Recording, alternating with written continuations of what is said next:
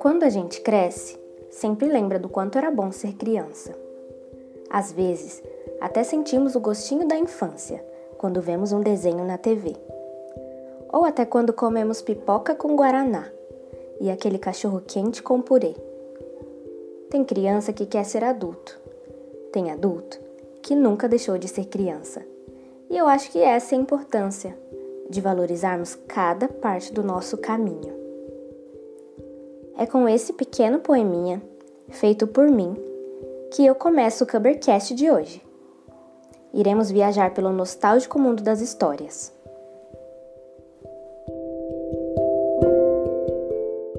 A minha história infantil favorita é a do irmão urso. A minha história infantil favorita é Mulan. A minha história infantil favorita é a da Cinderela. A minha história infantil favorita é a da Rapunzel.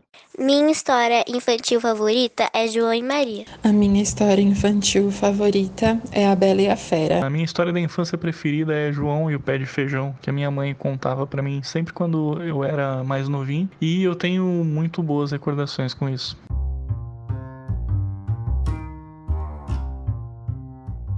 E aí, Cubber? Tudo bem? Eu sou a Larissa. Seja muito bem-vindo à minha jornada pelo jornalismo. Esse é o Cubbercast, o podcast da Cub Press. No episódio de hoje, iremos conversar com a Jéssica Santos, uma contadora de histórias. E além de fazermos uma viagem no tempo, irei te lembrar do quão importante é nunca deixarmos de ouvir e contar boas histórias. Meu nome é Jéssica Domingos dos Santos Veras. O Veras é de casada. aí ficou esse nome gigantesco aí, quase contando uma história, só no nome. e eu tenho 34 anos. Uh, e eu comecei a ouvir e a gostar de histórias lá na minha infância, né? Meu pai, como ele não passava muito tempo com a gente, ele trabalhava muito e chegava mais assim à noitinha em casa. Então, a forma como ele criou de ter um tempo de qualidade conosco é, era eu e meus dois irmãos, né? Então, ele resolvia contar histórias para a gente antes da gente dormir. Então, sempre à noite, ele tinha esse momento e essa qualidade de tempo, que é uma das minhas linguagens, né? Eu sou uma pessoa que gosto muito de ter uma boa qualidade de tempo com as pessoas. É uma linguagem de amor, eu acho muito importante. E isso ficou gravado no meu coração, me marcou profundamente. Quando meu filhote nasceu, o Caleb, o primeiro hum. primogênito, que agora eu estou grávida da segunda, né? Uma menina, Ruth, vem aí. Que linda! Aí, quando o Caleb nasceu, isso me veio à memória. E eu falei, nossa, eu quero passar isso também para o meu filho. É, foi uma coisa legal que o meu pai é, trouxe para gente, marcou a minha infância, marcou a minha vida, foi positivo e eu quero reproduzir na vida do meu filho também. Então eu comecei a contar muitas histórias para o Caleb e contando histórias para o Caleb, isso foi acendendo dentro de mim essa chama assim da história.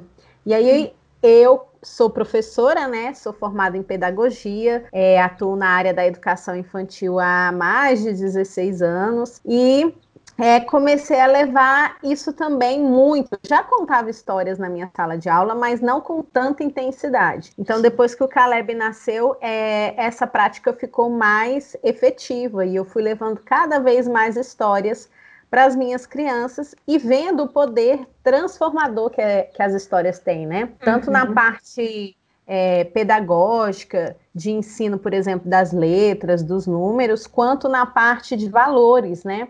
As crianças conseguem assimilar muito mais é, questões comportamentais que eu tinha dificuldade, às vezes, de trabalhar em sala de aula, por exemplo, de bater nos colegas, uhum. de ouvir a professora. Tudo isso era muito mais assimilado quando eu usava as histórias. Então, eu comecei a ver o benefício das histórias.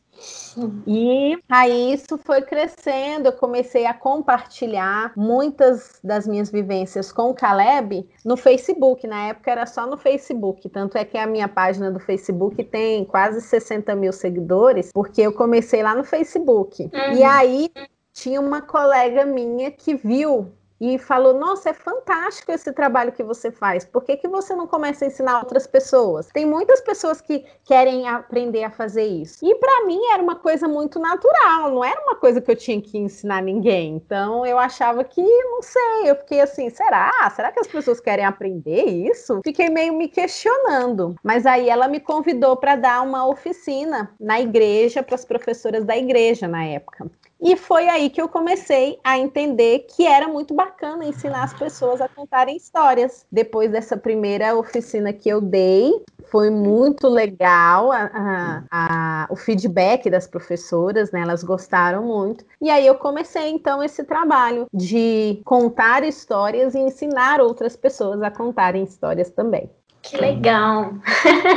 Incrível. Já, e para as pessoas entenderem melhor o que é contação de história, porque não é simplesmente você chegar, abrir um livro e ler, né? Contar história é muito diferente. O que, que seria isso? Contar a história primeiro é, parte daquilo que toca o seu coração. Não tem como você passar uma verdade se essa verdade não está em seu coração primeiro. Então é sempre uma das coisas que eu falo para as minhas alunas é que você precisa gostar da história que você vai contar. Ela tem que falar ao seu coração para que você possa contá-la de uma forma que também fale ao coração de outras pessoas. Então contar histórias primeiro tem que mexer com você. E quando mexe com você, você não tem como só ler um livro por ler ler sem intensidade, sem entonação da voz, sem expressão corporal. Quando é uma história que fala ao seu coração, você é, acaba envolvendo tudo isso. Então, contar histórias não é somente ler, como você disse. Ela envolve a expressão corporal, ela envolve a expressão facial, envolve a tonalidade da voz, envolve o sentimento, a emoção.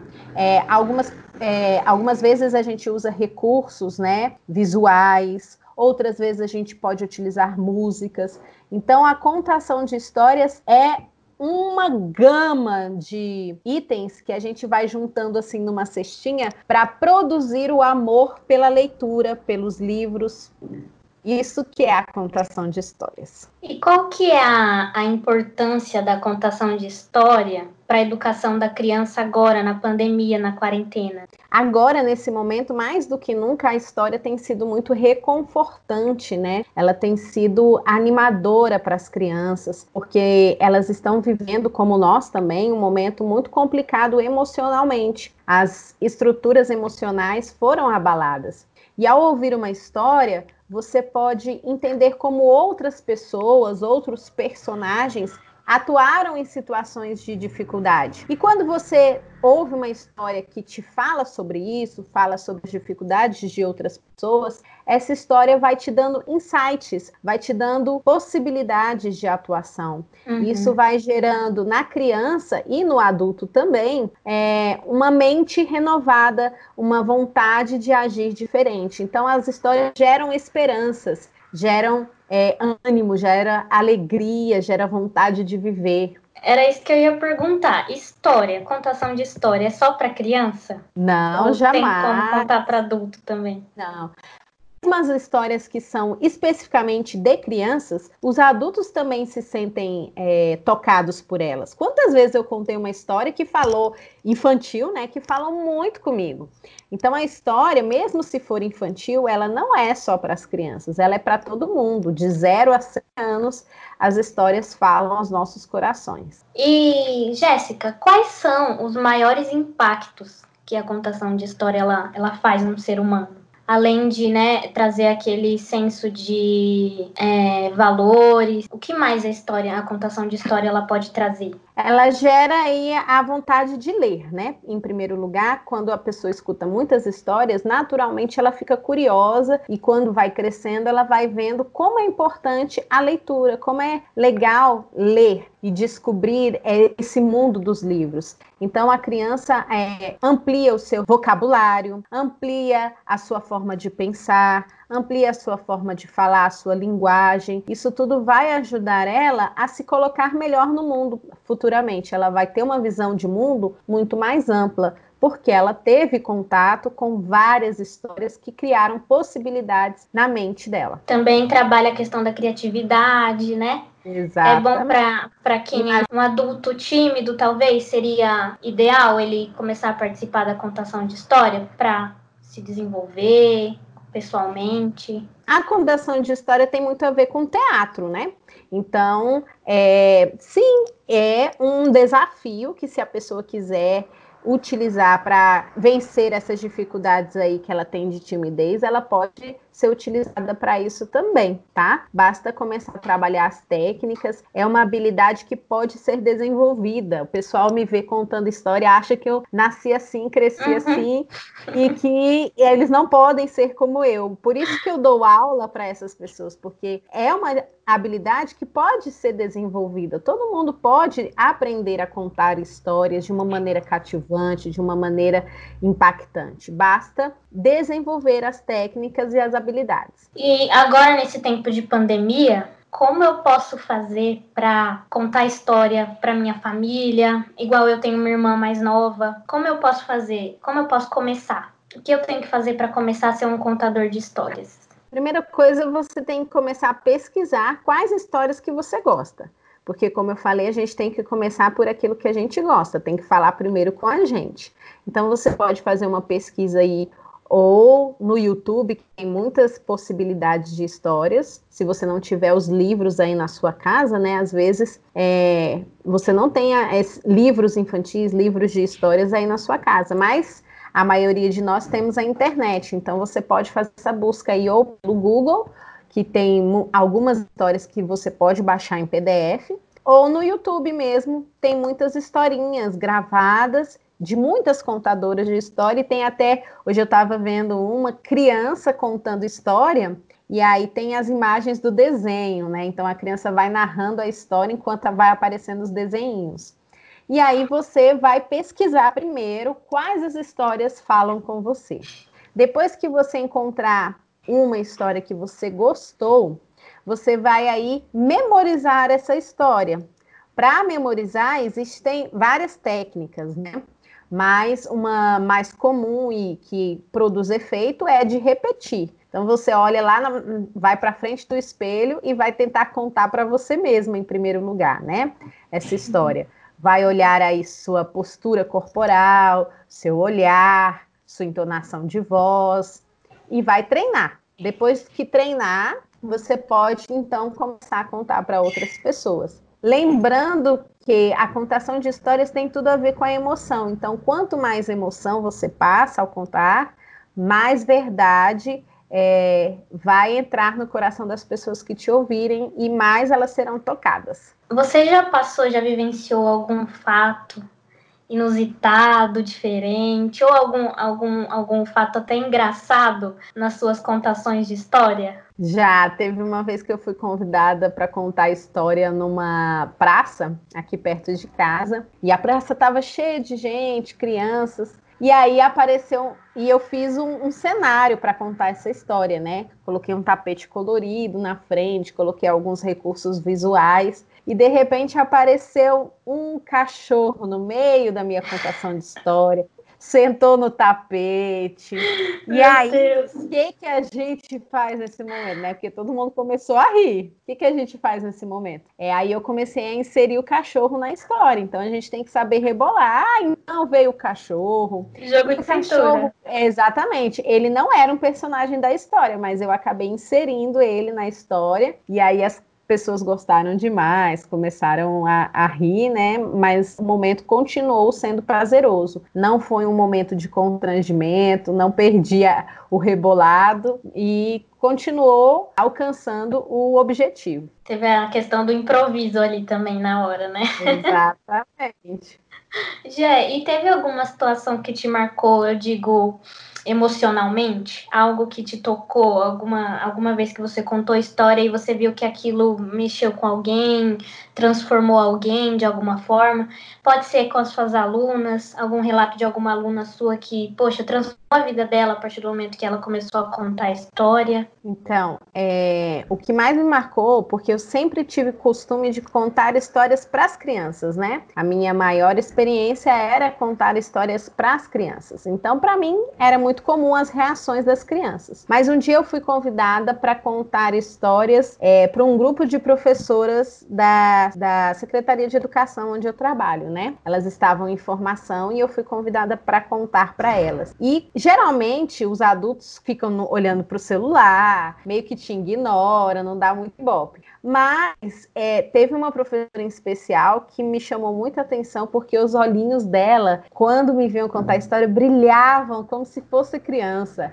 Ela sorria e ela ficava assim toda animada, como se fosse criança. E isso me emocionou demais. Eu achei muito bacana. Eu falei, nossa, que legal, assim, um adulto se entregar, né? E, e ser tocado pela, pela história. E você vê nitidamente que alcançou o coração daquela pessoa. É muito bom todas as vezes que a gente consegue perceber assim que a nossa plateia recebeu a história e que foi significativo para ela. É muito bom fazer essa diferença. Quantas alunas você já já teve, já formou? Ah, eu já já passou uma, um, umas 300 alunas já passaram por mim, tanto dos cursos presenciais quanto dos online, né? Eu já formei uhum. aí mais de 300 alunas. E tem aquelas do repeteco, né? Tem alunas minhas que fazem todos os cursos que eu lanço, elas fazem de novo. Oi, Jéssica, deixa eu te perguntar em relação à tecnologia. Como que a tecnologia ela tem ajudado? Tecnologia que eu falo é rede social, enfim. Como tem ajudado na contação de história, no seu trabalho? A tecnologia ajuda na questão da visibilidade, né? Maiores, é, a maior quantidade de pessoas podem ver o meu trabalho, podem conhecer quem eu sou, um pouquinho até da minha família, né? Que de vez em quando eu coloco lá sobre o Caleb, sobre a minha vida. Então a, a, as mídias elas favorecem nessa questão de que não só pessoas da minha cidade ou do meu bairro ou do meu trabalho me conhecem, mas pessoas do Brasil inteiro e até do mundo podem conhecer o trabalho que eu faço. Você acha que a telinha ali, o celular, o computador, tira um pouco da humanização da contação de história? De você estar tá ali no momento, de você, não sei, tocar na pessoa que está participando? Porque eu lembro que quando eu assisti uma contação de história, a contadora ela ia andando no nosso meio e mexia com a gente. Você acha que isso atrapalha um pouco ou não? Não é a mesma coisa. Realmente não tem como ser do mesmo jeito, né? Mas alcança o objetivo, mas não, não é do mesmo jeito, não tem a mesma intensidade. Principalmente eu que amo estar com pessoas, né? Quando você tá ali presencialmente, olhando, tendo essa possibilidade do toque, às vezes da participação, né? Da interação, porque quando você está no celular, a pessoa não pode interagir com você, você não tem essa resposta. Mas quando é presencialmente, você tem essa resposta, elas podem interagir. Então, no presencial é muito mais significativo, com certeza. É, e nessa pandemia, você acha que qual tem sido o principal papel da arte? Gerar esperança, né? Por causa da arte que muitos não têm entrado aí em depressão, é, tem tentado às vezes até tirar a vida. É, ela tem gerado a esperança, é um, uma vontade assim de continuar, de que haverá um futuro, de que tem coisas ainda para se viver. Então, por exemplo, eu mesmo com meu trabalho, é ele que me, vai me movimentando e me dando forças para continuar, porque eu sou das, das, pessoas que gostam de estar no, no movimento, gosto de estar no meio das pessoas. E para mim foi muito difícil essa quarentena. E o que me salvou foi exatamente o meu trabalho, que me entretém e que me mantém conectada aí às pessoas. E como você acha que vai ser no pós-quarentena? É, essa relação da, do ser humano, das pessoas com a arte? Você acha que vai mudar alguma coisa? Eu acho que as pessoas vão querer se jogar ainda mais, acho que elas vão querer viver isso mais intensamente. É, acho que elas vão valorizar ainda mais essas questões, porque principalmente o povo brasileiro é um povo que ama arte, né? Ama música, ama teatro, ama tudo que tem a ver com arte, o povo brasileiro gosta. Então acho que eles vão querer festejar muito e, e fazer muita arte. É, então é isso. Eu queria saber se você poderia, assim, nos dar a honra de ouvir uma história bem rapidinha. É, pode sim. Vou contar a história de Caixinhos Dourados. Era uma vez uma menina que vivia perto de uma floresta.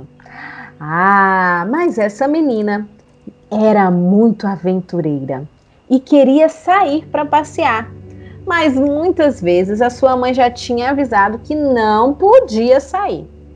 Mas Caixinhos Dourados já estava agoniada de ficar presa em casa. Tipo quarentena, vocês sabem? Ah, que agonia! Caixinhos Dourados resolveu fugir sem a mamãe perceber. Ah! E se aventurando pela floresta, ela encontrou uma casa. Hum, de quem será essa casinha? Ela pensou resolveu chegar mais perto e bater na porta. Toque, toque, toque. Ninguém abriu. Toque, toque, toque. Bateu com mais força. Ninguém abriu. Ai, ai, ai, pensou Caixinhos Dourados. Será que não tem ninguém nessa casa? Foi então que ela resolveu girar a maçaneta. E girando a maçaneta, ela percebeu que a porta estava aberta. Caixinhos Dourados hum, entrou nessa casa sem ser convidada. Vocês já viram uma coisa dessa? Horas bolas, entrar na casa dos outros sem ser convidado? Nem sabe de quem é a casa? Ai, ai, ai. Esta casa era um dos três ursos. Ali morava o papai urso, bem grande, com a voz grossa. Também tinha a mamãe. A mamãe era média e tinha voz mediana. Ah, tinha também o filhote, o ursinho, que era pequenininho e tinha voz.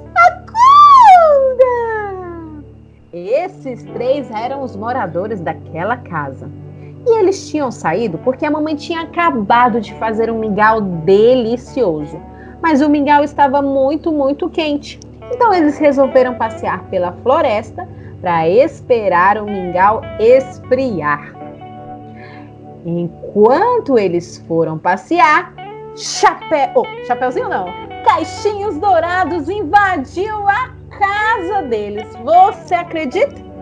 Pois lá estava caixinhos dourados e quando ela adentrou dentro desta casa, sentindo o cheiro maravilhoso de mingau, ah, as lombriguinhas coçaram na sua barriga e ela teve muita, muita vontade de comer aquele delicioso mingau.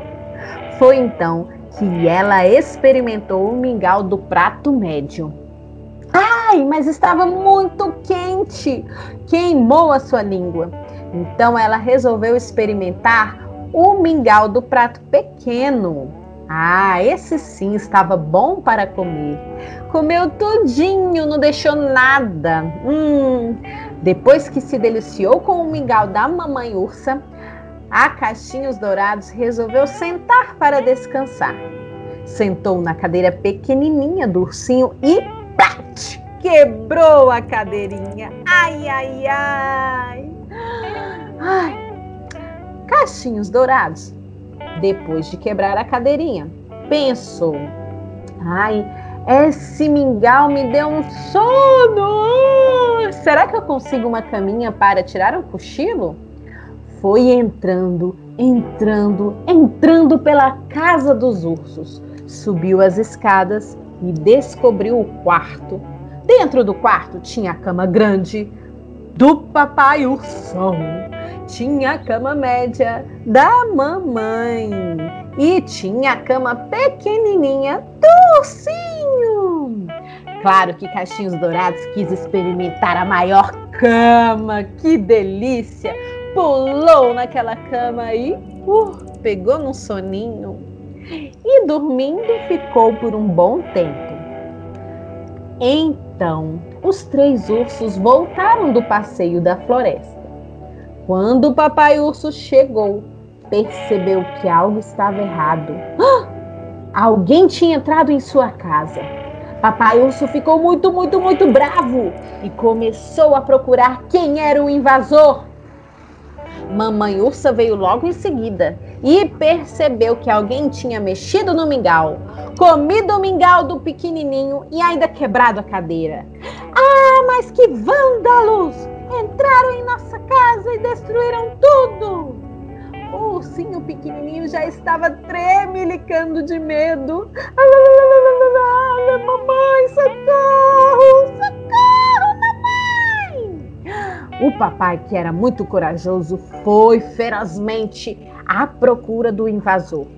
Quando ele entrou no quarto, viu cachinhos dourados na cama e deu um belo ui. Uou! Ah! E a cachinhos dourados se assustou e saiu correndo, correndo, correndo para nunca mais voltar. Ela pulou a janela e foi em disparada em direção à sua casa. Aprendeu que essa história de entrar na casa dos outros não é legal. E assim, ela conseguiu se livrar daquele urso. Ufa! Muito bem, eu amei. Que é bom. muito gostoso porque me remete muito, a contação de história, ela remete muito à infância e traz aquela aquela memória afetiva. Você lembra das professoras, da, da infância mesmo, é muito legal. É verdade. Queria agradecer muito, muito a você pela, pelo carinho, pela oportunidade, pela entrevista, é, a recepção que você teve comigo, de querer entender, de saber mais do meu projeto. Muito obrigada mesmo. E queria que você divulgasse suas redes sociais, se está tendo inscrição de curso. Ah, tá. Essa semana ainda não estão abertas as inscrições, porque nós vamos ter a Semana da Loticidade, né, que vai acontecer de 20 a 24 de julho, no final do mês. Essa semana ela é gratuita lá no Instagram, então as pessoas entram no meu Instagram e assistem às aulas às 19 horas durante uma semana, para que elas possam conhecer um pouquinho do meu trabalho, de como é, eu elaboro as atividades. E no final dessa semana, então, eu começo a abrir as vendas para as inscrições do curso. Participe da Semana da Ludicidade. No final dessa semana, as inscrições estarão abertas. Lá no meu Instagram, arroba Jéssica Santos Histórias. Ah, então é isso, gente. Muito obrigada, Jéssica. Queria agradecer obrigada muito. Você. Muito obrigada muito a você bom. pelo convite por acreditar aí no meu trabalho. Eu agradeço demais. E sucesso para você na sua jornada, viu? Para você também, viu? Um beijo. Beijo. Tchau. Ah.